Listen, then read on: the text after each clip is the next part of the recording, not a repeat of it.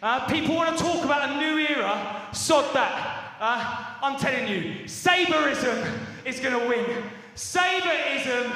will save this miserable company. Uh, right now, I'm the tag champion.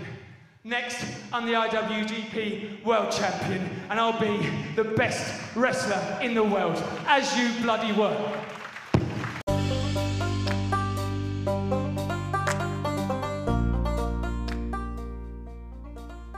インターネットでお世話になってます。国斉藤です。国斉藤のプロレスのこと。今日も始めていきましょう。国斉藤のプロレスのことはプロレスに人生を狂わされた国斉藤がモメンタム重視で独自の視点から試合の感想やお話の妄想プロレス界の情報なんかを垂れ流す。ザ・ベストプロレスポッドキャストソファーです、えー、本日は、えー、パワーストラグルのプレビューですね。いきたいと思います。はい。ということでパワーストラグルのことなんですけれどもなんとびっくり。えー、大体ですねこの新日のシリーズ名ってなんとかなんとかプレゼンツパワーストラグル、えー、何年 みたいなね2021みたいな感じでね大体ついてるんですけど今年ただのパワーストラグルだけです。まあドタバタ感ありそれからまあスポンサーなんかでなかなかこの短期間につけるの大変なんでしょうがはい。えー、なんとも飾り気のないジャストシンプルなタイトルになっております。えー、もうねなんか世相を反映するかのような感じなんですけれどもこのパワーストラグル11.6大阪でね、ビッグマッチ開催されます。久々のコロナ禍明け仕様というかねコロナ前仕様の、えー、試合数全9試合。タイトルマッチが1234プラス5プラス権利賞マッチみたいな感じなのでえー、まあアンダーカードがねなんか別にいらなくね？みたいな感じなんですけど。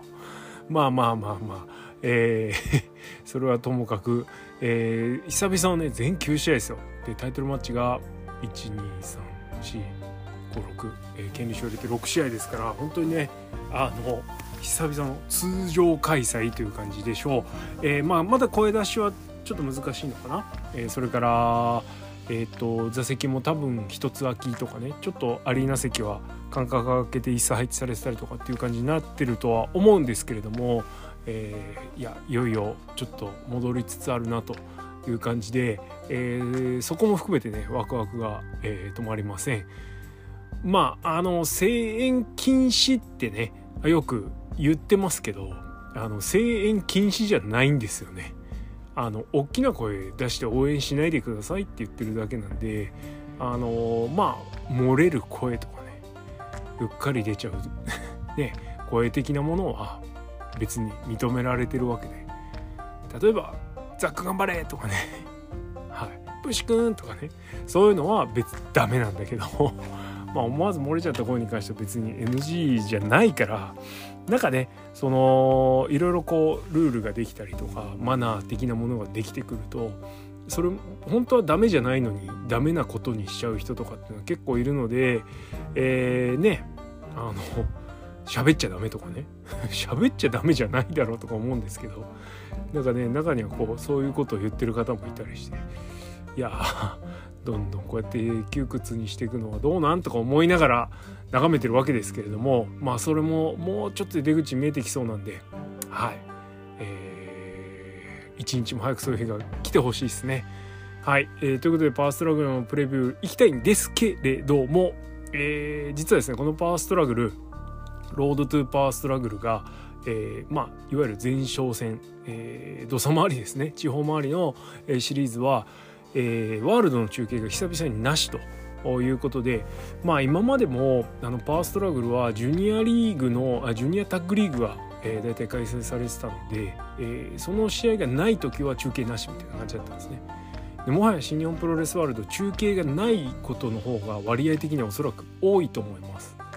えー、なんですけれどもそうだなニュービギニング、えー年明けはニュービギニングでしょ？でその後だいたい通常通りでいくと絆ロードとかがあってであ絆ロードニュージャパンカップがあるでしょ？ここ全部中継ありますね。ニュービギニングは主要試合しか多分地方周り全然やんないですね。でニュージャパンカップはほぼ全戦やるしその後ベスト・オブ・ザ・スーパージュニアほぼ全戦やるでしょ？でそのまま普通だと G1 入ってでデストラクションとパワーストラグル。大体9月がデストラクションシリーズ10月から11月の頭にかけてが、えー、パワーストラグルで、えー、タックリーグっていう流れになるんですけどまああのこういう合間シリーズというかの地方はね中継が入らないというのが定番になってるのでまあね大体年に1回中継の入らないような本当地方試合っていうのは行かなきゃなと思って、えー、一応足を運んでます。あのまあ自分の生活圏内という形にはさすがになりますけれども今回はちょっと遠出をして熊谷まで行ってきました。ロードトゥパーストラグル。11.1熊谷、えー、行ってまいりました。まあ当然ねこれ行くに至った理由としては高木とザックの前哨戦、えー、しかもタッグマッチがあるということで、えー、行ってきました、えー、まあおそらくこの2人のマッチアップがメイン主軸になってなかったら行ってないんじゃね？って我ながら思うんですけどまああの、モチベーションが何であれ地方工業に行って地方の雰囲気を楽しんできましたのでちょっとそちらのレビューを、えー、先にしておきたいと思います、えー、熊谷大会なんですけれども、えーと、監修は604人。まあまあ入ほぼ満員ぐらいの感じですね9割方埋まってたかなという感じでした、えー、もういわゆる地方の体育館という感じで、えー、まあもうねすぐね荒川の土手っぺりなんですね。体育館の向こう側が。なんで非常に暗い。全然暗い。あの体育館名写真ねインスタとかにアップしたんで見てもらいたいんですけどあの体育館の名前が見えないぐらい真っ暗なんですね。地元民じゃなかったらちょっとビビっちゃうような立地。暗さ的にね。いう感じでした、えー、そんなとこで行われてたんですけれども本当にねいい雰囲気のザ・地方という感じではい。えー、なるべく地方体育館行った時は一番後ろの席で見るようにしてます。えー、今回もねほぼほぼ一番後ろ端っこの方で見れたので雰囲気を感じ取ることができました。その辺も含めてちょっとレビューをしていきたいと思います。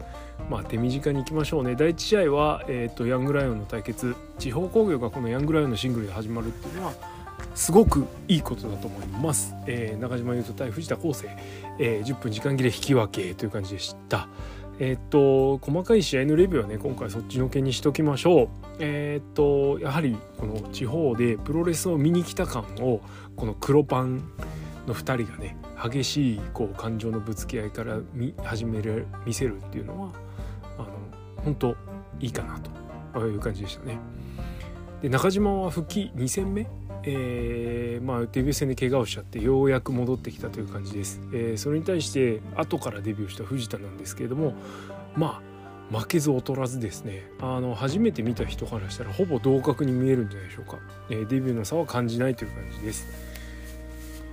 えーとそうだな。最後ね、あのー、藤田がアームロック攻めをずっとしてたので腕殺しマンだったんであれだったんですけど、まあ、時間切れで最後決めきらず終わるって感じだったんですが あのアームロックね。チキンウィングアームロックの状態から投げるやつあるじゃないですか。あれ仕掛けた瞬間にゴングみたいな感じなんですけどなんかすっぽ抜けちゃって。中島が頭から突き刺さってました。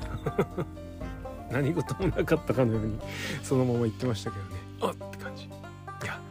最後の最後まで気抜いちゃいかんぜ。はいと思いましたよ。はい、次第2試合、えー、もう一人のヤングライオン大岩がロビーイーグルスと組んで金丸デスペと、えー、勝負しました。あのー、まずデスペ金丸組が入場してきたんですけどいつもと違う会場で引きの状態で見ると意外とデスペでかいなみたいな。後楽園で見るデスペとは全然でかさのふなんつうの？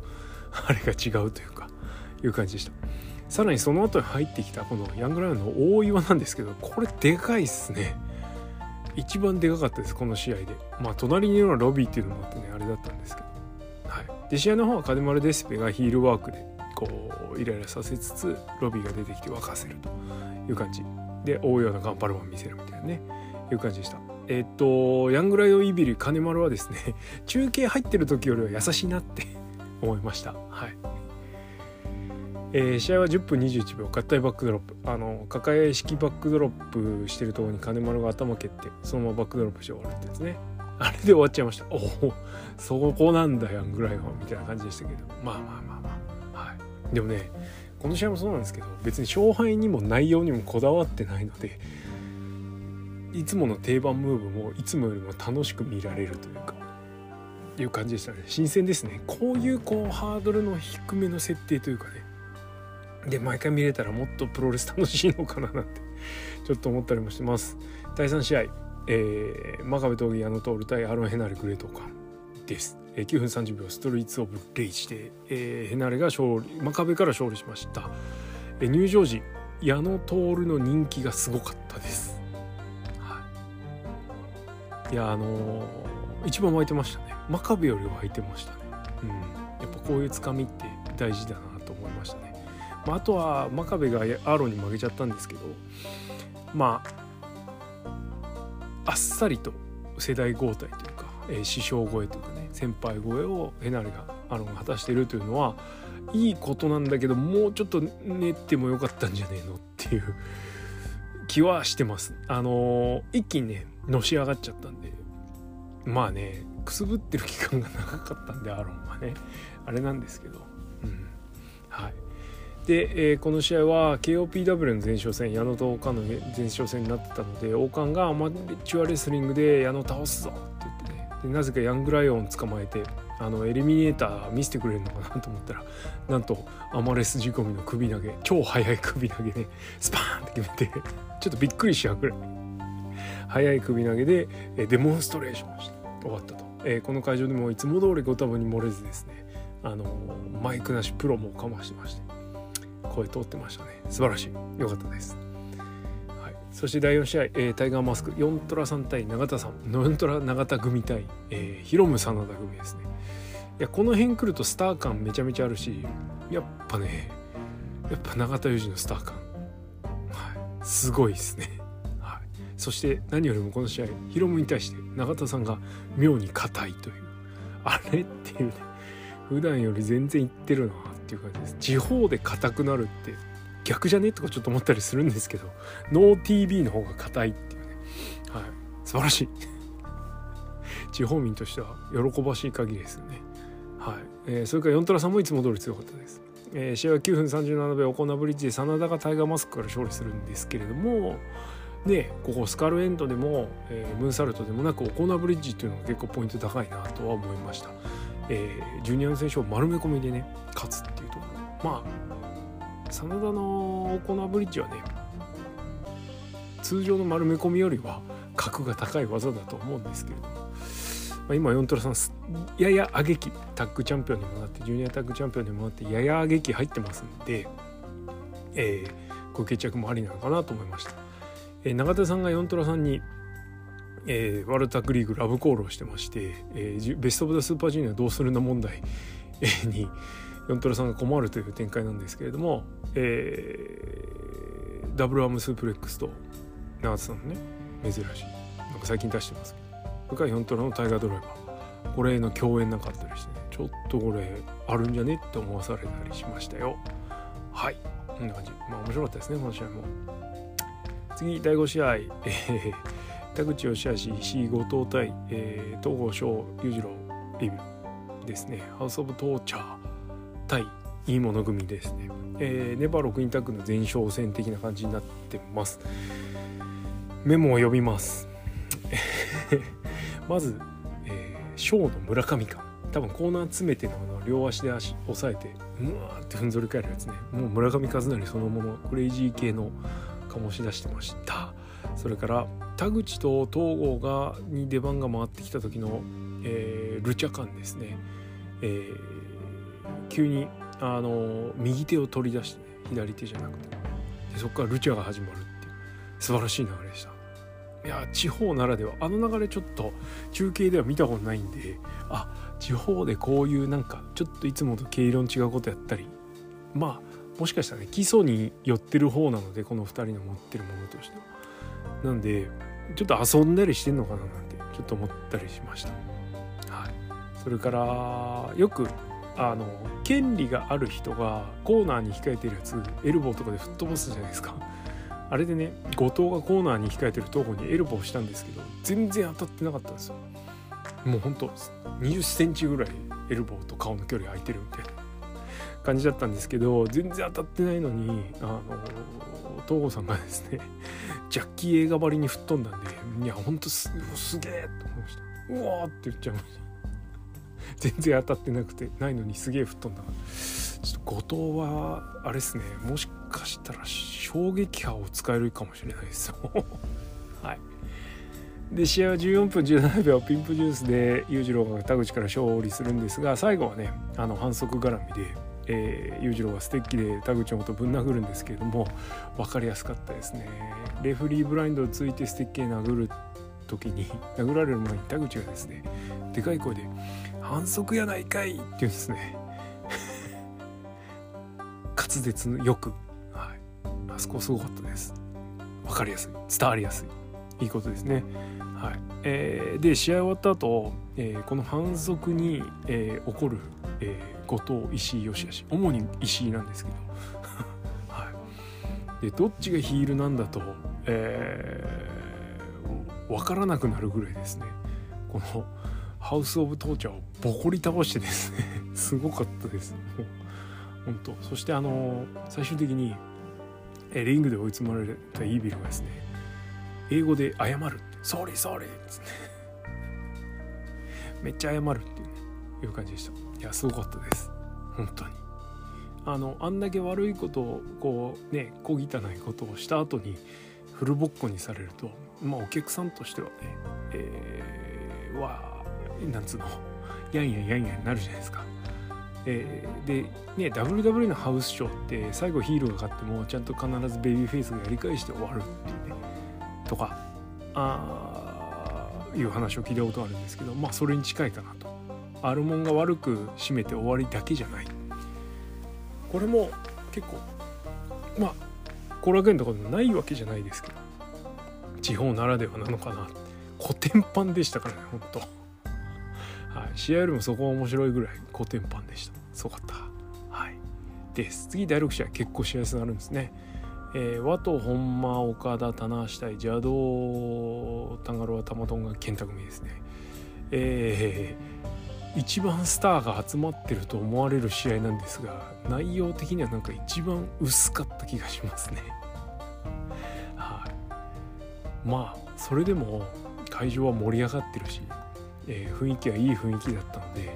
これぞスターかなという感じです。えーこの試合で目を引いたのは玉でも岡田でもだからもちろん棚橋健太でもなく、えー、ワトでした。武道館からいい動きは見せてるんですけれどもこの8人タッグ、えー、少ない出番なので、えー、余計なことをしないでいいと。でスポットでねいいところ見せればいいのでめちゃめちゃよく見えました、はい、必要以上にって言ったら言い過ぎかもしれないですけどもまあかなりよく見えたんで。ちょっとねその辺あの足し引きはしなきゃいけないと思うんですけれどもベスト・オブ・ザ・スーパージュニア期待したくなるような、えー、動きの良さを見せていました。はい。ってな感じかな。最後健太がねベルト持って帰っちゃいましたね。はい。で次7試合。えー、これメインイベントです。高木武士対エザクセーバージュニア同期、えー、これ見に行きたいんやでって感じなんですけども13分41秒、えー、オリエンテーリング with ナパームですで、えー、ザックが勝利しましたよと。いう感じですね。え、っとメモメモ。まずまあ高木武士組って、まあ、地方ね、えー、主役と負ける人要員みたいな感じなんですけどもともとねスーパージュニアタックリーグのねファイナル進出チームですから、えー、決して弱いわけじゃないんですよね。で、えー、このシリーズパワーストラグルロードトゥパワーストラグル後楽園から10.2を後楽園から始まって123456788、えー、熊谷まで8試合ありました、えー、今日今ねちょうどまさにこの瞬間に、えー、石川？で試合が行われているのでその試合がどうなったかっていうところがちょっとまだ分かんないかな。ちょっと見てみようかな。そういう時間に撮ってるんですよ。あうん。まだ出てないですね。あと魂込めての人。どうかな。あこれも出てないですね。サボってますね。ちゃんとしてくれですないな。ないな。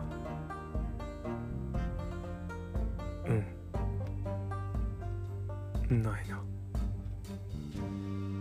よし出てないです。はい。ということでまああのこのシリーズねえー、前哨戦でタッグやら8人タッグでやってるんですけれどもまあまあ結構毎回展開が違いまして10.24後楽のエリミネーションマッチ。えー、高木とザックの絡みとしてはエリミネーションだったんで、えーと、ザックが高木をオーバードトップロープからのスリーパーでね落としてで最後は BUSHI をですね、えー、イエス・アイアム・ロング・ウェイ・ホームで、えー、綺麗に折りたたんでですねタップアウト勝ちしました。えー、翌日はザック高木が絡みなくですねザックが天山を卍で、えー、本体とやって卍で終わらすと。で10.26後楽園は高木武士対、えー、ザック・セイバージュニア同期まあなんだかんだテレビ入ってるからね中継入ってるからこの試合 要素もりもりでしたけど、えー、最後はザックドライバーからの4の字エビで、えー、ザックが高木の眼前で勝利したという感じですね。4の字エビちょっと見といてほしいですね。あれいいですよ本当。はい。えー、まあこの試合はやっぱりね要素もマシマシだったんで武士ボコリが、えー、ザック・ドーキーのブッシュボコリがですね多彩でしたね。ネックツイストとフットスタンプとかね結構ありましたね。それから道着のケプラーダも出たりして、はい、モリモリでした。場外弾いいな。羨ましいな、はい、で10.27水戸は8人タッグ、えー、武士がまたもや畳まれるということで。で10.29青森は高木と武士でとザック・ドーキーまたもやですね。でこの試合はえー、高木の方は元ジュニアタッグ組組の連携を生かして試合をして武士のトペなんか出てね、はいえー、高木が勝利をしました。で、えーと、10.30岩手は8人タッグザックドライバーそう、えー、もちろん武士、えー、で10.31は高木宏夢組対ザックの実は今日の石川でも同じマッチアップなんですけど、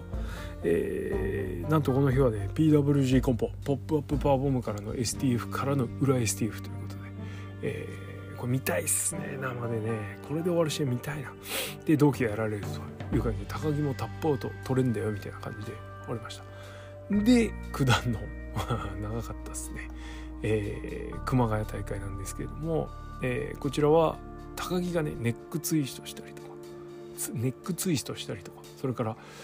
ね中中継じゃねえや。あの速報でもフィーチャーされてないんですけど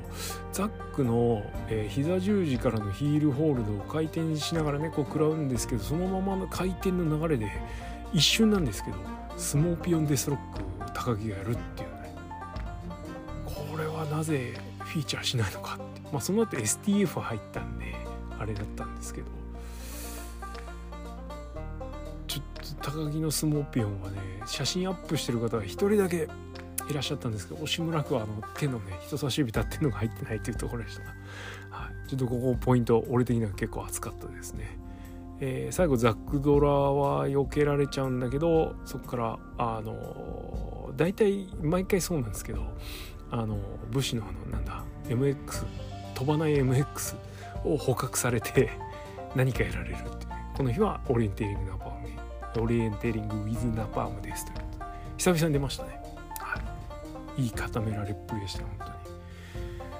ちょっとねでねこの地方興行を見て思ったものがあってえー、なかなかやっぱりザックのプロレスっていうのはうん歓声を誘わない。まあねビッグマッチとかそれからリピーターが多いような会場だと、えー、湧くのかもしれないんですけれどもえー、こう久々にプロレス来たから見に行こうぜっつって来たところの人は高木のところでは盛り上がったりね。ザックの飛び、えー、武士の飛び技とかでは盛り上がったりするんですけどあのザックが流れいつもみたいに、ね、ぶった切って関節入るってもわーとかうーとかねあんまないんですよ。あんまり。ちょっともったいねえなって思いました、えー、こうだと きついかなみたいなね。いうところはちょっとあって。まああのほら例えばオリンピリング・ウェズ・ナパームデースなんか IV26 からのカーフキラーからのね最後技入るじゃないですか。そこの下りとかも結構意外とみんなスーンみたいな感じで見てるっていう状態でいやはい。チャンピオン大丈夫かなみたいな。無駄な心配が、はい、走ってしまいましたけれどもまあまあまあまあ、はい、最後はね気持ちよく帰りました。はい。そんなこんながありましたか。えー、でうんとこの日はまあザックが勝ったんでザックのプロモで終わるという感じでいつも通り「皆さんこんばんは」ですよね。えー、日本語で首相に挨拶した後に「えバカ」っつって。はい。と途絶えさすというね、はい、そこからはあの悪態つきまくりだったんですけども。いやセイバーイズム。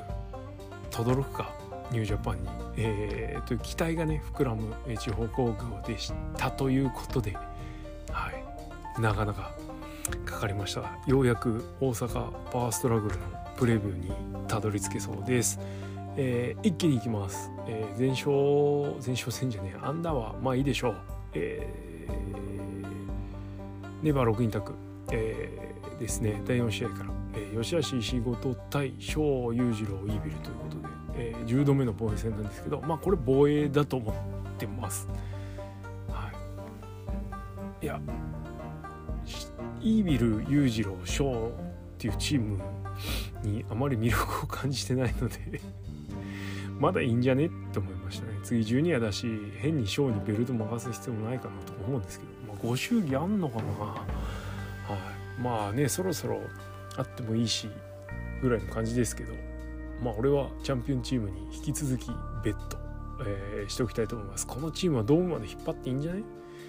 はいと思います。次第5試合、えー、QOPW2021 争奪戦。3分2ピリオド30分インターバルのアマチュアレスリングマッチえ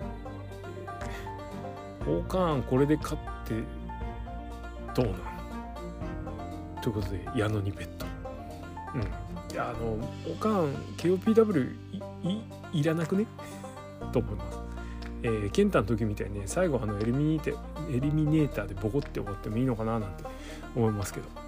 はい、えー、です。あの王冠に勝ってほしいとか矢野に勝ってほしいじゃなくて王冠いらないし矢野でいいじゃんっていう感じですよね。もう KOPW ほぼ矢野タイトルとかしてるんでまあ矢野運用でいいんじゃないですか？と思います。でもともと提唱した人した人がなかったことにしてますからね。はい。次。第6試合。IWGP ジュニアヘビー級選手権。チャンピオンロビー・イーグルス対チャレンジャーエル・デスペラード。次のシリーズがベスト・オブ・ザ・スーパージュニア。そしてその向こうにはレスル・キングダムがあるので。まあそこを睨んだ勝敗をやっぱり読んでしまうというところがあるんですけれども、えー、ダイレクトリマッチじゃない。とはいえどうなんすかね。まあもう今考えうる中では十分こうデスペとヒロムっていうねツートップをロビーは崩したのでまあいいのかなって思ったりするんですけどそしてやはり誰もが思い描くのはデスペがチャンピオンになって、えー、ヒロムを迎え撃つっていうシチュエーションじゃないですか。そっか。まあね。去年のベスト・オブ・ザ・スーパージュニアファイナルでこの試合がメガカードになったのは間違いないのでそれまでもねあの期待されるカードの一つではあったんですけど。うん。そっかっていうね、うん、今じゃなくてよくねっていうね。ちょっとその膠着したブッキングになるような気がするのでここはもう一丁裏をかいてロビーに勝ってもらって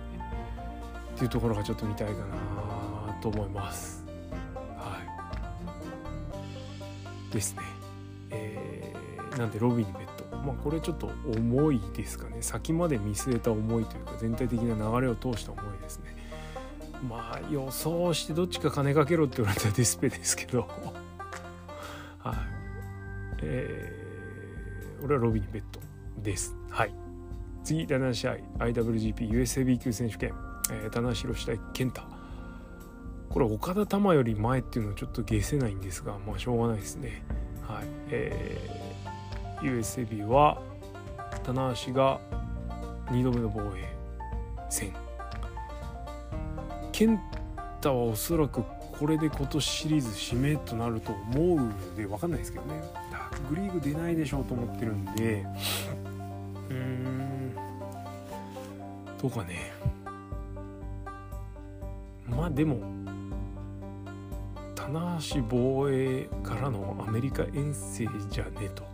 あんまりねえっと健太が持っていくとまあもう年末まで向こう行きっぱなしになるじゃないですかベールトあでもありか。タッグリーグとベスト・オブ・スーパージュニアだから。じゃあそれで。はい。それでいきましょう。健太勝ちベッドうん。棚橋がね US ヘビーをめでてるかっていうと全然そんなことないのではい。えー、ここはぜひ欲しがってる人に渡しましょうということで検体ベットしたいと思います。さあそしてえー、第8試合は東京ドーム IWGP 世界ヘビー級王座挑戦権利賞争奪戦ということで、えー、権利賞保持者岡田がタマトンガ、G1 で負けた唯一負けたタマトンガと、えー、試合をするという感じなんですけれども、えー、まあちょっと例の論争ですね、えー、IWGP 世界ヘビーともしくは IWGP ヘビーと、えー、の話はちょっとまた別にしておきましょう、えー、ちょっとね岡田が言い出しっぺのくせに、えー、軌道修正をしてきたのでうんちょっとあのアンケート今ねプゴトアンケート取らせてもらってますけどちょっとそれもなんなら企画倒れになりそうなぐらいな軌道修正ぶりなんか G1 党とか言い出してねおいおいっていう。いろいろエクスキューズがあるのは重々承知ですがいやそれはあんだけねあんだけいろんなことすっ飛ばした発言したのでちょっと俺はまだ許さんよって感じですね。はい。まあ、別に俺が許さなかったよなんてことはないんですけれども「てんてんてん」はい。えー、ということでまあ一応あれですね。ベルトを持ってたりなんだりしますけど東京ドームの、えー、挑戦権利賞っていうものは一応存在すると。いう形です。えー、あくまでもベルトは飾り、えー、いぶしてるまで待ってるための証なので権利証代わりですらないっていう感じみたいですね。よくわかんないけど。その辺はっきりしろよとかちょっと思いつつはっきりしてんのかもしれないですけどよくわかんないんで、はい、まあブレちゃいますよね。どこ見りゃいいのかわかんなくなっちゃうというか。いう感じです。はい。えー、まあ岡田でしょ。はい。玉メインのドームはないじゃん。はい。なんでいい試合をして岡田が勝つと。まあいつもの権利賞の流れになるかなという感じです。去年はねいぶしが J に負けるっていうビッグサプライズがあったんですけどまあさすがに今年はないでしょう。はい。ということです。えー、好きか嫌いかは別にして岡田ベット。でメインイベント第9試合です。IWGP 世界ヘビー級選手権、えー、高木慎吾大学セバージュニアまあこれはもうね、えー、ザック界の熱量聞いてもらえば分かると思いえー、別に高木が勝って全然いいし高木が勝つべきだと思いますけどザックに勝ってほしい。つまりどっち勝っても OK、えー、っていう感じです。ただまあとりあえず試合に関してはザック頑張れモードで、えー、見たいと思います、えー、唯一望みを託すのであれば、えーレッスルキングダムは今年3部構成 3days 構成です、えー、ドームで2日横浜横浜アリーナで1日ありますからいろいろできる、はい。えー、というポイントがあるので、まあ、この2人は IWGP 世界ヘビーが頂点だしそこで、え、戦うというの気概を見せてくれてますから、まあ、そのね一番一番すっきりしてるじゃないですか。死の子の言わないで。ねえー、しかも高木はコロナ禍でいろんな選手が欠場している中で、えー、ハイクオリティマッチを連発して、え、しかもトップで頑張ってるというのでもう何の文句もつけようがない、え、実績も内容もねインリングパフォーマーとしてこれ以上ないものを見せてますから、うん、誰もケチつけられないと思うんですよね。なんで、えー、その高木が、えー、負けたザックに借りを返すために、えー、リベンジマッチをやると。ああいうことで。いやまあ全くもってこの攻略できてないので前哨戦でね。そういう意味でも本当楽しみかなというふうに思います、えー、前哨戦の試合結果も一進一退だし、えー、本当賭け値なしに期待していいんじゃないでしょうか、えー、本当にねあの基本的には高木勝ちなんですよ。なんだかんだ言うと。でどういう試合を見せるかっていうところと、えー、それから今年のベストのノミネート大賞となる、えー、大大賞。大賞っていうのはビッグプライスじゃなくて、はい、大賞の方ですけど、えーとなりうるあの大田区の試合をどんだけマシマシで持ってくるか、えー、絶対こうステージ性という上ではこの IWGP 世界ヘビー、えー、シリーズのメインのメインっていうのは G1 の公式戦のメインイベントよりは絶対的に上ですから、えー、内容的なものに対しても期待をしたいと思います。内容的なものにもというか内容に結果がねある程度見えてる分内容に期待したいかなとあいうふうに改めて思います。はい。えー、駆け足になりました。もう日も迫っておりますのでこんな感じでやっていきたいと思います。珍しくね富士山側のプレビューしたりしてるので、えー、このパワーストラグルに関してははいプレビューいろんな人の意見出てますから是非そちらもチェックしてみてはいかがでしょうか。ってな感じでパワーストラグルプレビューはこの辺でおしまいにしようかな。メインの結果はまだ出てない。ああ今日気になるな。はい、広む高木だからまあ多分高木が勝つんでしょうけれども、はい、そうするってえと、はい、前哨戦高木結構勝って迎える、えー、メインになりますからこれ楽しみですね。はい、ということでファーストラグルあさって土曜日になります、えー、こちら楽しみにしようじゃありませんか？ということで今日はこの辺でおしまいです。えー相変わらずクイズアートのプロレスのことはリスナーの皆さんのリアクションはそれにです。意見感想ご質問などは質問箱もしくはハッシュタグプゴトでつぶやいてください、えー、それから徳のプゴト、えー、ちょっと明日やる予定だったのをちょっと諸事情により、えー、あさって、えー、に伸ばしてしまいますがまたやります、えー、月額300円、えー、過去エピソード聞きたい放題ですので、えー、ぜひこちらも合わせてよろしくお願いします。ということで今日はこの辺でおしまい。ありがとうございました。嗯。